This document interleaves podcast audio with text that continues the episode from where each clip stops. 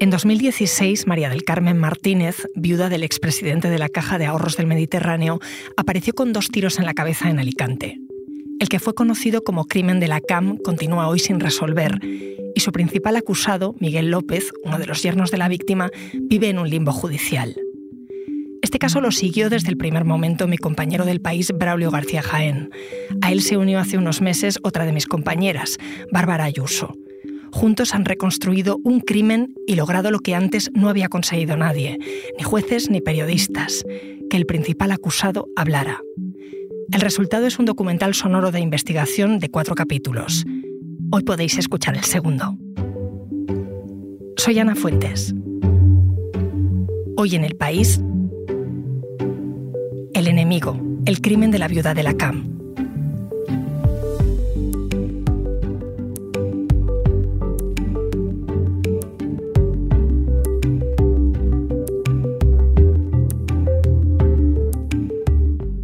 Episodio 2. Novocar. El Hotel Castilla en invierno es como uno de esos no lugares. Estamos en San Juan, que es la playa más popular de Alicante, eh, muy cerca de la capital. En verano es el típico hotel de tres estrellas, con el bullicio de los chiringuitos de los alrededores, pero en invierno es un lugar prácticamente desierto, El Hotel Castilla está abierto todo el año, apenas hay huéspedes y en los alrededores casi no hay comercios ni restaurantes abiertos. Es un hotel discreto.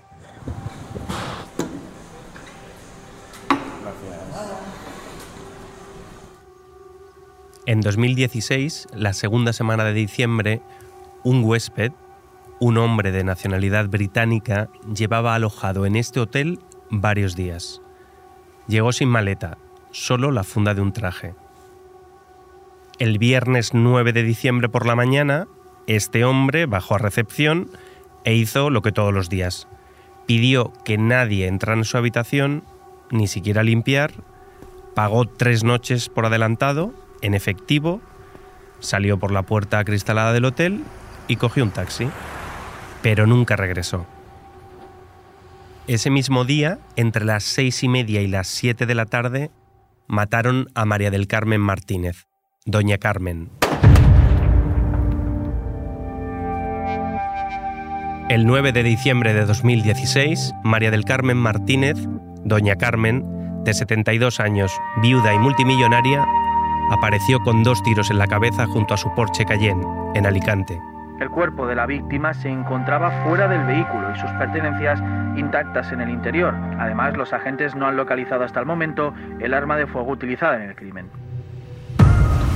Soy Braulio García Jaén, periodista del país, y aunque me gustaría decir otra cosa, ni siquiera recuerdo qué hice ese día de 2016. Y la Policía Nacional Grupo de Homicidios de Alicante tiene ante sí un crimen complicado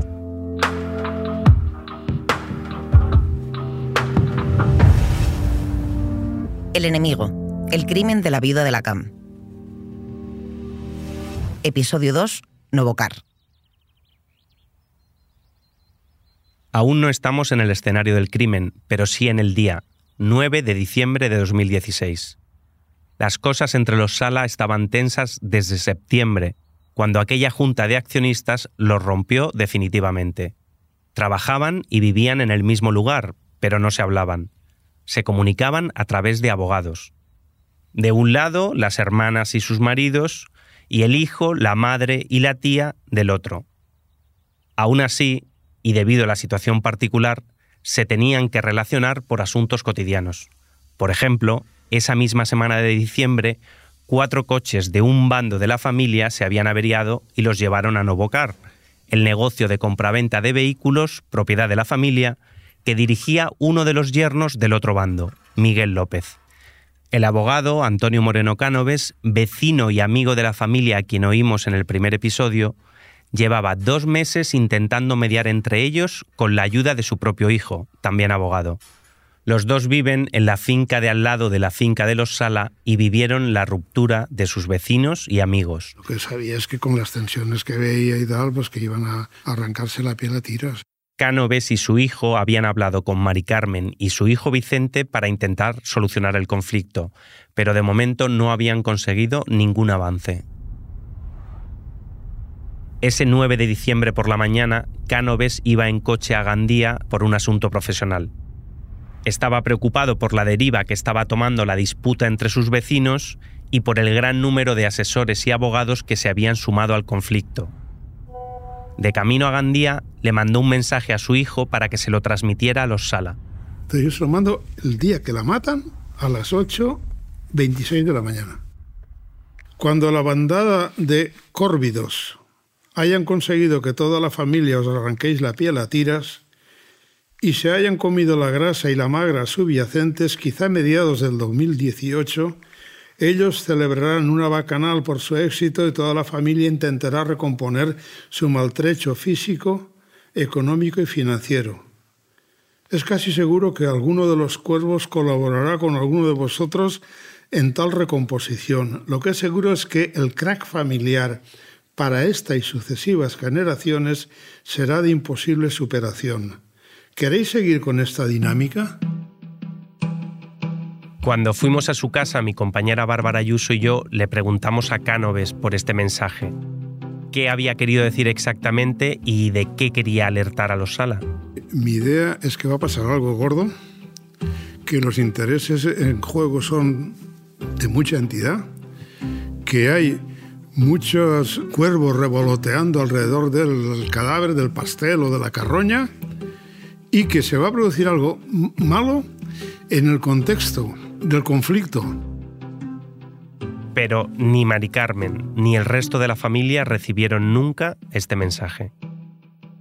Claro, yo no me podía imaginar que la mataban ese día, ¿eh? Esa mañana del 9 de diciembre, la última que pasará viva, Mari Carmen la pasó con normalidad en la finca. Habló por teléfono con su secretario personal, con varios comercios y también con la recepcionista de Novocar, Cristina, quien le dijo que podía pasar a última hora de la tarde a recoger su porche, que ya estaba arreglado. Hacia el mediodía, su hermana Antonia se reunió con Mari Carmen. Llegué allá a las dos y entonces me dijo mi hermana que teníamos que ir por la tarde a recoger el coche, el coche de ella, el Cayenne. Y entonces pues nos fuimos, no sé si a las seis y cinco, seis y diez, así nos fuimos las dos a recoger el coche. Esta es Antonia en el juicio. Solemos tardar unos 15, 20 minutos como máximo, pues llegaríamos allí a, a, la media menos 5, a 25, así llegaríamos allá a Nuevo Car. Allí contó que era habitual que fueran ellas las encargadas de recoger los coches en el taller. Al fin y al cabo, tenían mucho tiempo libre e incluso en ese momento en el que las cosas estaban en guerra fría entre los dos bandos de la familia, esa costumbre se mantenía. En el concesionario estaba, además de otros trabajadores, su director, Miguel López. Hasta ahora, el yerno de Mari Carmen y el único acusado de su asesinato no había hablado. No declaró en el juicio, no había dado ninguna entrevista y en estos casi siete años jamás hemos escuchado su versión de lo que hizo la tarde del crimen. Yo le había pedido muchas veces una entrevista, sin éxito, pero Miguel solo empezó a replantearse su silencio cuando el Tribunal Supremo ordenó repetir el juicio. El verano pasado aceptó tomar un café conmigo y luego nos vimos varias veces más. Hola, Braulio. Hola, Miguel. Feliz año, Braulio. Eh, no me llegó ningún audio tuyo. Buenos días, Miguel. ¿Qué tal? ¿Cómo estás? Oye, ya estamos en Alicante acabó convenciéndose de que en la repetición del juicio había pesado más el relato mediático que las pruebas de la investigación, y aceptó romper su silencio en este podcast. Visto lo visto, me dijo, está claro que el silencio no basta. Antes de que se suspendiera el juicio, nos citó a Bárbara y a mí en el despacho de su abogado, Javier Sánchez Vera, en Madrid. A ver qué nos quiere contar.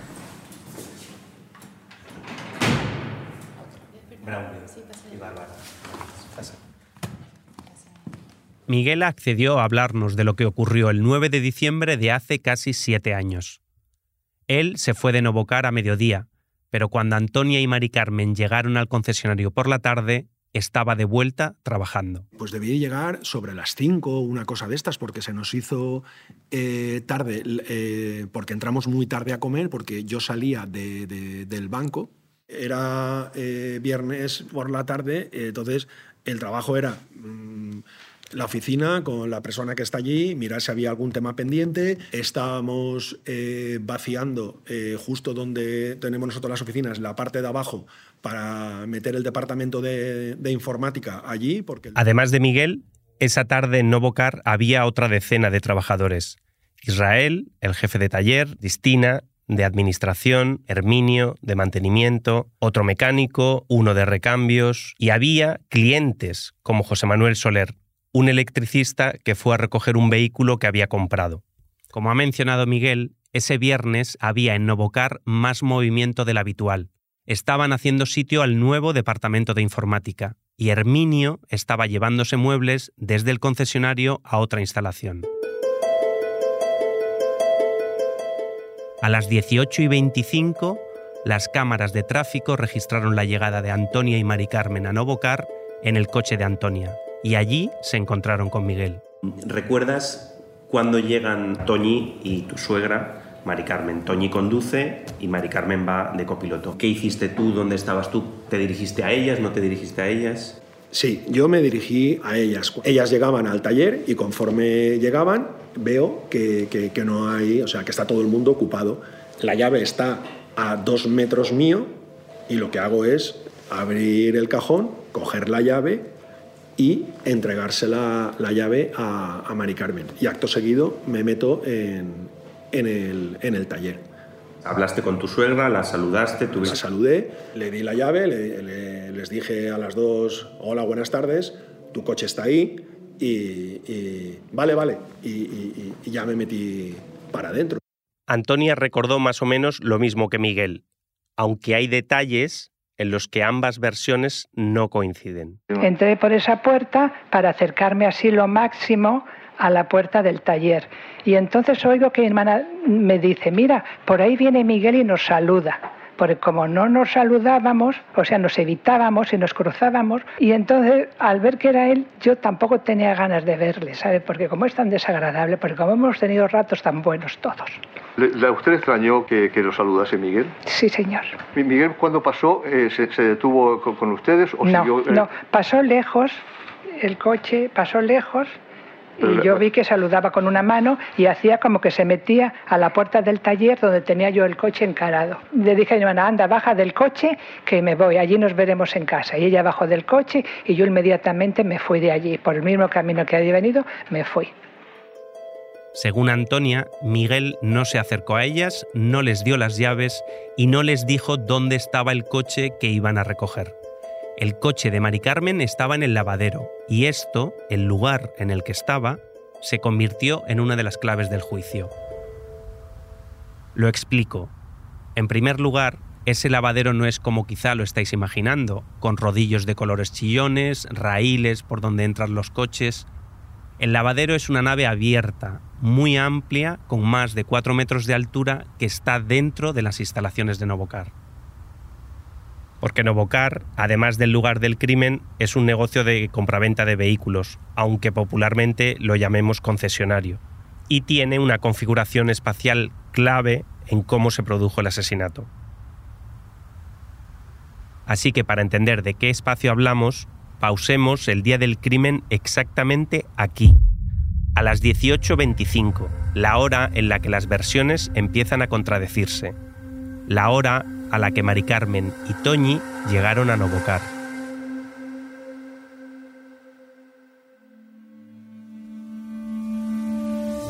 Porque escuchas hoy en el país y siempre tienes ganas de más, recuerda que los sábados y los domingos tienes nuevos episodios gracias a la colaboración de Podimo y El País Audio.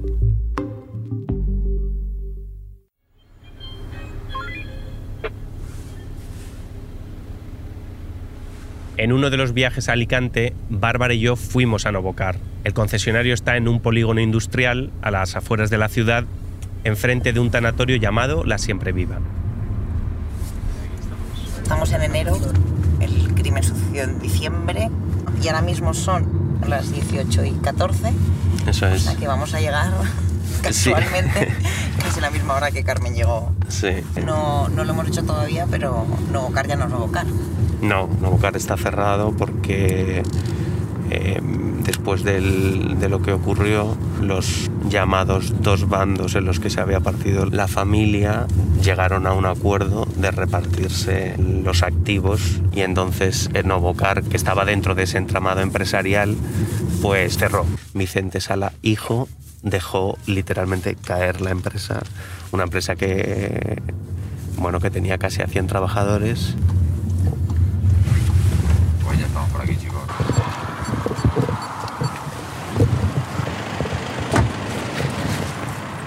Bueno, eso es Novocar, que ahora se llama Ocasión Plus.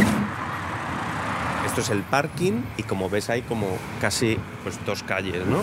Por aquí entran los coches o lo que hizo Toñi con Mari Carmen. Entró por aquí, ese es el famoso lavadero, que como ves pues no hay nada. O sea, hay un coche ahora que lo están lavando. Pues no Es una nave muy amplia, de- Sí. tendrá el, el techo unos, ¿qué dirías? Cuatro, cinco metros mínimo. Sí, por lo menos. Ahora mismo no estamos exactamente en las mismas condiciones de luz, pero una cosa que se menciona es que era el punto más oscuro de, de todo Novocar. Vale, tengo una, una pregunta viendo el espacio. ¿Tiene una salida trasera? Pues hay una. Ahí hay una especie de pasillo muy ancho que eso rodea el edificio del expositor y llega a un callejón sin salida. ¿Pudo salir el, el asesino por ahí? Pues, pues no lo sé, pues podría. Lo difícil es pues, dar dos tiros y que nadie se entere. Lo que más me llama la atención al estar aquí ahora es lo expuesto que está la calle en realidad. Ahora mismo creo que se puede ver, hay muchísimo tráfico, es más o menos la hora, más o menos la fecha, unas condiciones de luz parecida y el sitio está muy abierto a la calle, quiero decir, no, no hay una, una valla que evite que tú sencillamente paseando por la calle, aunque no sea un sitio de paseo, cruzando o yendo al bar que veo que hay aquí al lado, estamos viendo el lavadero desde aquí. Está totalmente expuesto hasta el punto que ayer nos comentaban que hubo dos robos, o tres llegaron a contar. Yo he leído en hemeroteca del diario Información un robo de ese mismo coche, del Porsche Cayenne, aparcado en ese mismo lavadero unos años antes. Nos dijeron también que habían cambiado el protocolo porque al ser un, un compraventa, a veces seguro que les dejaban hasta la, la llave puesta, porque es más práctico así, cualquier trabajador lo puede mover. Pues tú entras allí, le arrancas el coche, metes primera y en tres milésimas de segundo estás fuera de Novocar y en, y en 30 segundos En la autopista. estás en la autopista, que pasa por ahí, la A7. Y aparte que esto es una de las salidas de la ciudad. La primera vez que yo fui a Novocar me llamó la atención lo mismo que a Bárbara. El lavadero, el lugar del crimen, se ve desde la calle. No es ese lugar recóndito que describía muchas crónicas o en muchos programas o incluso en el propio juicio.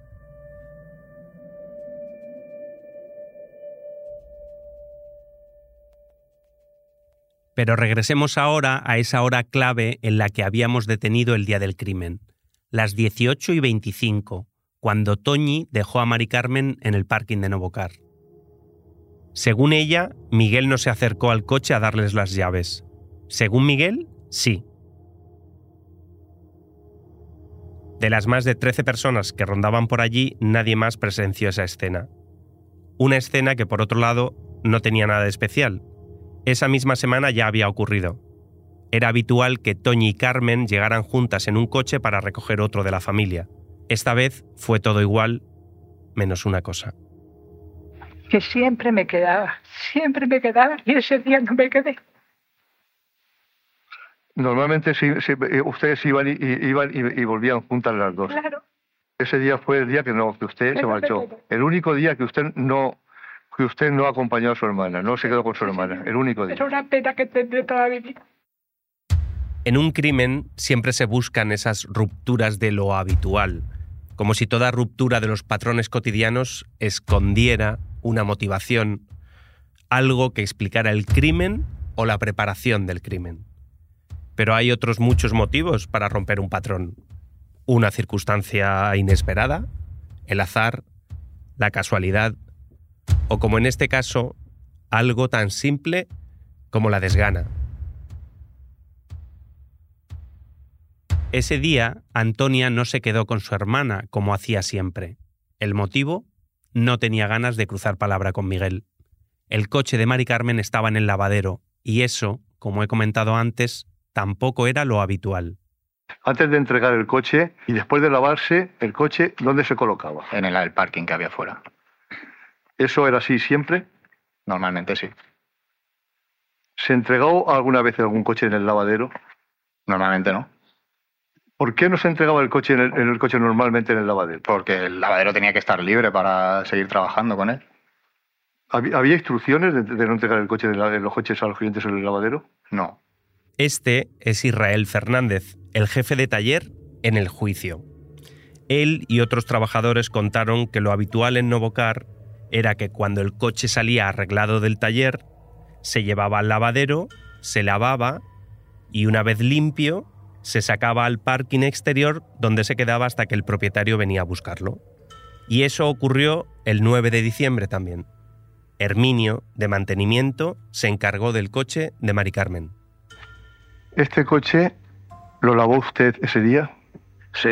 ¿Qué hizo a continuación de lavarlo? Sacarlo al aparcamiento. Cuando Herminio volvió de comer, el coche estaba en el aparcamiento. Pero cuando Mari Carmen llegó a recogerlo, estaba de vuelta en el lavadero.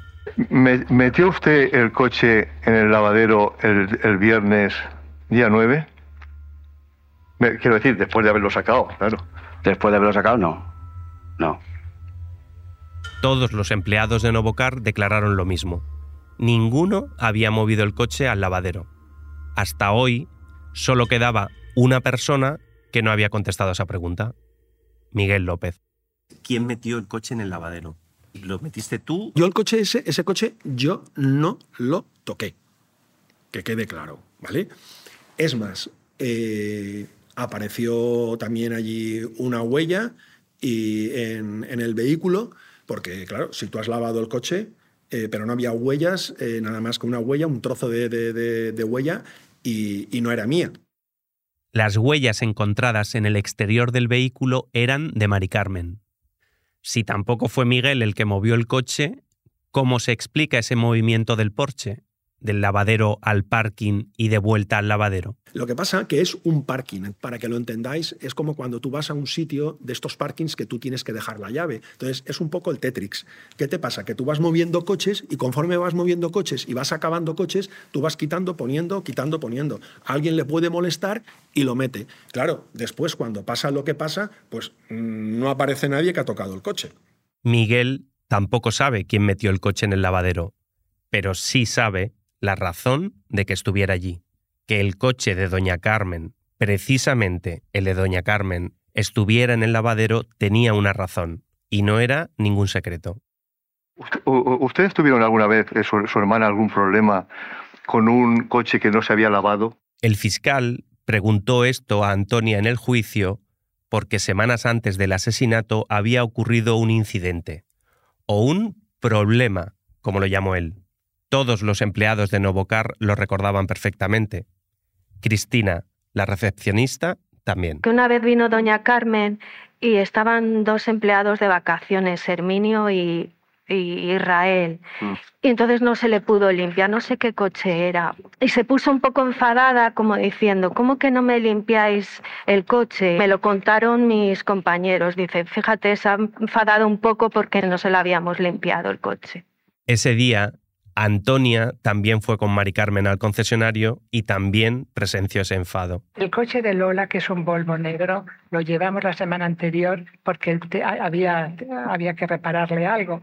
Lo llevamos ya sucios y cuando fuimos a recogerlo estaba igual de sucio. Y mi hermana dijo, oye, por favor, que esto, esto no está bien que lo entreguéis así. Herminio, que es el que lava los coches, estaba de vacaciones o estaba de baja, no recuerdo qué era, eh, y eh, no dio tiempo a lavar un coche. Mi suegra, eh, la mujer no le pareció bien, eh, fue a protestar a Stanis, el de administración, que no le habían limpiado eh, el coche de su nuera, tal, que para no tener más lío, cogieron, dos mecánicos se pusieron y en cinco minutos lo lavaron y lo secaron entre los dos y se lo entregaron.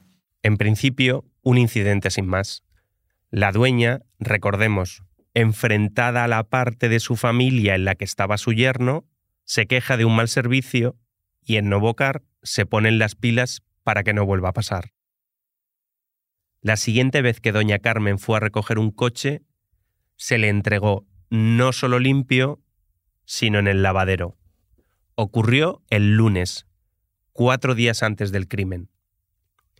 La acusación y la fiscalía consideran que ya desde entonces Miguel planeaba el asesinato. Así lo expuso el abogado Ruiz Marco en el juicio. Las pruebas demostrarán que el señor López metió el coche dentro del lavadero, igual que lo había metido especialmente el lunes anterior de esa misma semana, lunes que por cierto también su suegra tenía que ir a recoger un coche. Pero las pruebas no demostraron eso. Ese lunes no fue Miguel quien metió el coche allí. Sí, luego lo metí otra vez el lavadero. Sí, porque me dijo que su suegra se, cree que los coches no se lo llevaba limpio y, y lo dejaba ahí para que lo viera que sí que se lo llevaba limpio. ¿Ocurrió lo mismo el día del crimen? Herminio, ya lo hemos escuchado, niega que él devolviera el coche el viernes al lavadero. Le preguntamos a Miguel qué cree que pudo haber pasado. Yo no sé si alguien en previsión de no tener lío, dejó el coche en el lavadero para decir, bueno, bueno, que vea que el coche está lavado y está en el lavadero. La Fiscalía y el abogado de la acusación particular, Francisco Ruiz Marco, creen que ese movimiento ocultaba algo más.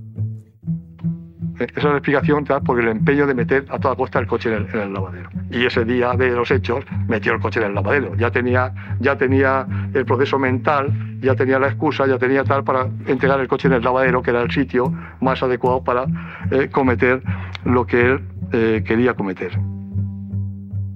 Estando el coche ya lavado, ¿qué causa podía tener cualquier trabajador para volverlo a meter en el lavadero? Es decir, ¿por qué? Ya sé que todos declararon que no lo habían metido, pero es que me da igual lo que declararan. Es que lo que me importa es la reflexión lógica. El caso es que, metiera quien metiera el coche allí, doña Carmen no protestó por encontrarlo en el lavadero. Se bajó del coche de su hermana y se fue hacia su Porsche Cayenne, reparado y limpio. Miguel se fue hacia el taller y salió minutos después se encontró con Israel. Es Israel, eh, si no me equivoco, el que me dice, eh, ¿se ha llevado tu suegra al coche? Creo que me pregunta Israel a mí. Y, le digo, sí, sí. Y, él sale delante mío, yo lo sigo. Israel va delante mío y me dice, creo que me dijo que está hablando por teléfono. Yo eh, vi el coche, pero ya no le di ninguna importancia. Israel, como nos dijo Miguel, se giró vio el Porsche en el lavadero y a Mari Carmen dentro. A mí me pareció ver la silueta por la luz interior del coche. En teoría estaba dentro. ¿Le pareció, le, pareció a usted normal que tuviese un, el coche en el lavadero o la señora dentro? No era la primera vez que estaba ya viendo, se quedaba viendo el móvil allí un rato. ¿Y qué, bueno, ¿qué hace usted después de, acompañar a Miguel? ¿Se separan en el, se separan en el lugar donde, donde divisan el vehículo? ¿Qué hace Miguel? Yo lo veo seguir recto, como para afuera, como, como yéndose, vamos.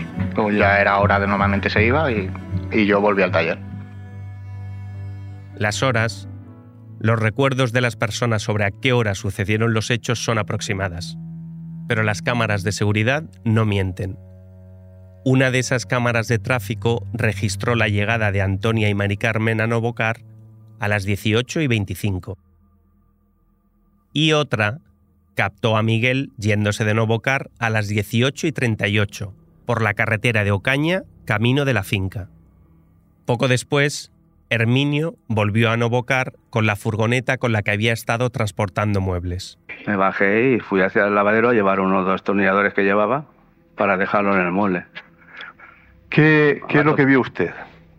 Nada, vi una persona eh, moribunda o, viva o con un para mí al principio me pareció un golpe que se había dado un golpe se había resbalado se había caído y estaba todo ensangrentada la cara ensangrentada el pecho ensangrentado usted en un principio recuerda que dijo que le parecía que había que era un hombre. Sí todo apagado yo no se veía mal. no no no no me llamaba a la cara conforme la llevaba también no, no, no, me no, distinguió usted a, a la señora Sala. Me asusté y no no no. Me asusté, de ver a la persona así y ya no... ¿Le, parecía a usted que le estaba pidiendo ayuda? Eh, sí, estaba dando tumbos en el lavadero y se dirigió a mí a, pedirme ayuda y, y, me fui a pedir ayuda al, al jefe del taller. Y ya encendemos la luz y cuando ya nos dimos cuenta que era la, la señora. Tenemos meterla en el coche para poder llevarla, auxiliarla. La vimos ahí con, para entrar dentro, para meterla dentro del asiento y se nos cayó. Mari Carmen tenía dos tiros en la parte izquierda de la cabeza que le habían perforado hasta el pómulo derecho. Cuando Herminio e Israel intentaron socorrerla, aún estaba viva, pero no podía hablar. A ver, pues la mujer estaba de pie, apoyada en el coche, con la cara ensangrentada, e intenté cogerla a ver si podía manejarla. La señora era una señora voluminosa. Sí, era, era grande. Yo llamé a Miguel. ¿Qué le dijo, qué le dijo a Miguel? Pues lo que había visto. Entonces yo pensaba que le habrían atracado o pegado. Yo pensaba que le habrían pegado. Entonces lo avisé, le dije, vente para acá, que como sabía que se acababa de ir, yo no sabía, igual estaba cerca, digo, vente para acá, que ha pasado esto. Eran las 7 menos 5. Miguel a esa hora estaba en la finca. Había tardado unos 10 minutos desde Novocar. Las cámaras de seguridad lo captaron primero parando en el garaje de su casa y luego dirigiéndose en coche hacia casa de su cuñada Tania. Creo recordar que abrí la puerta del garaje de, casa, eh, no vi el coche de mi mujer y en eso eh, recordé que, tenían una reunión eh, las tres hermanas con, con distintos asesores y me fui a, casa de, mi cuñada Tania, que estaban allí, ellas cuatro con los asesores y con eh, el manos libres con, el despacho de, de, abogados que estaban haciendo las consultas. Cuando estaba con ellas dentro de casa, recibió la llamada de Israel. Fue a las 18 y 55 y duró dos minutos y 42 segundos. Yo recibo eh, la llamada de Israel, entonces él me llama diciéndome mm, como que mi suegra ha tenido eh, un golpe en la cabeza, eh, algo así similar, pero no me transmite Israel mm, ningún tipo de, o sea, de urgencia. Yo ya ahí es cuando decido que, que me voy, por irme, por, por, ir y ver y evaluar realmente qué es lo que pasaba. ¿No le comentaste nada a tu mujer y a tus cuñadas? Vamos a ver, Israel en esa primera llamada eh, no me transmite absolutamente mm, ningún tema eh, excesivamente grave. Entonces, ellas están en, la reunión, yo no quiero interrumpir porque la verdad pensé que, si tenía pues una baja de azúcar, eh, alguna cosa de, ese tipo, jamás puedes imaginar eh, esto. ¿Entraste a, despedir, a despedirte? Pues mira, la verdad no lo recuerdo, yo creo que no, yo creo que directamente eh, cogí y, me fui, porque estaban todos enfrascados en, su reunión y tampoco tenía ningún sentido, o sea, mm, me fui. Pero antes de irse hizo una parada en el garaje de su casa. Son tres minutos exactamente, registrados por las cámaras de seguridad.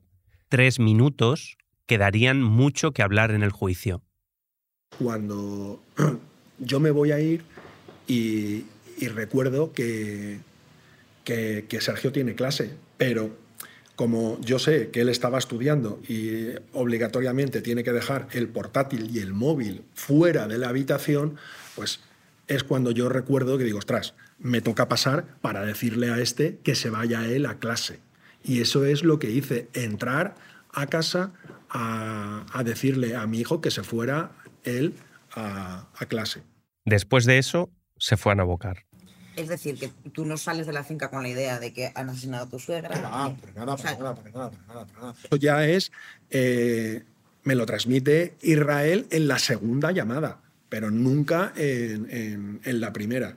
Me faltaba poco para llegar y entonces es cuando él ya, eh, creo recordar que es cuando ya me dice que, lo de la sangre, lo de los casquillos, entonces es cuando le digo, llama enseguida al 112, llama a, emergencias.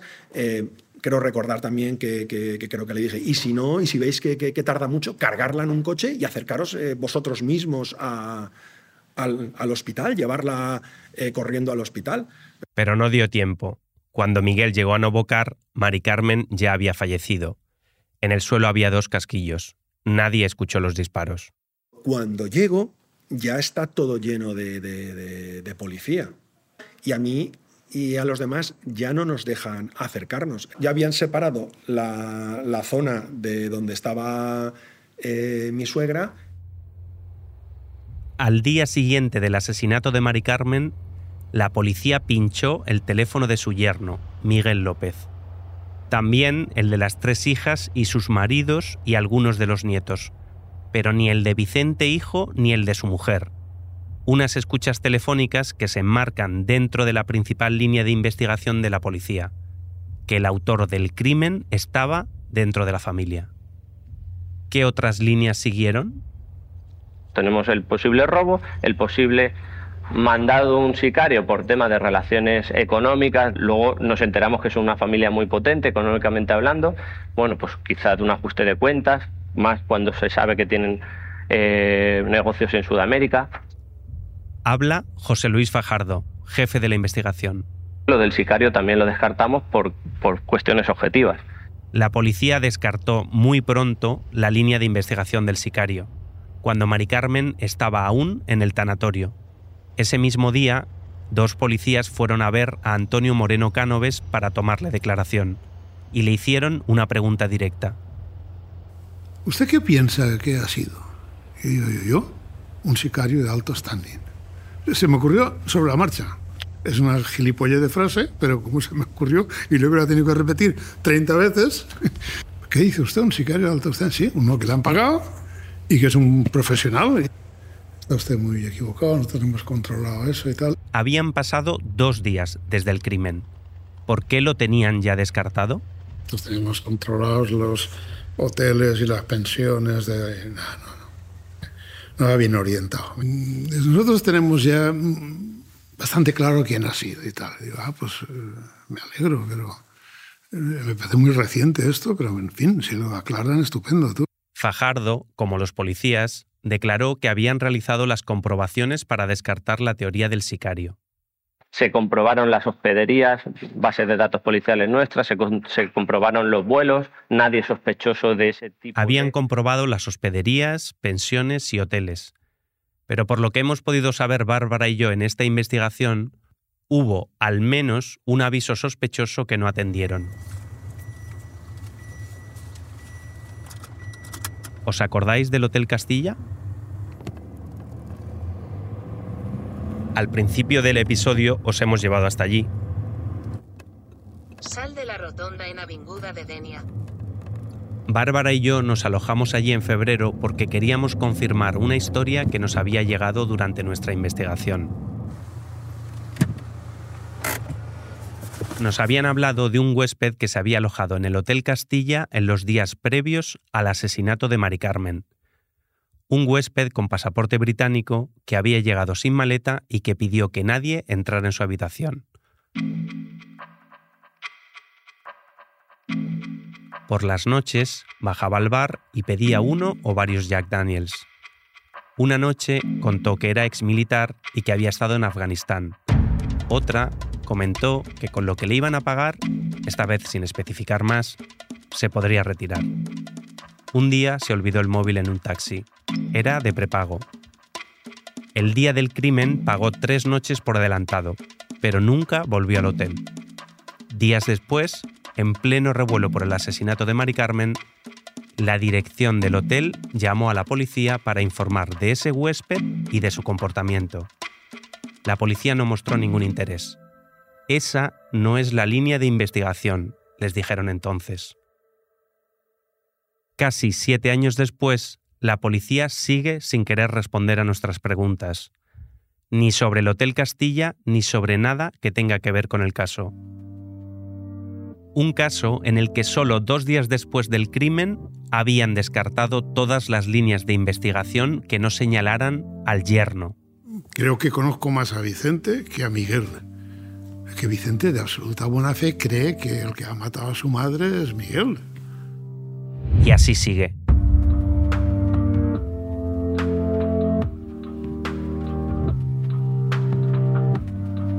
El enemigo es un podcast del País Audio. Investigación y guion de Braulio García Jaén y Bárbara Ayuso.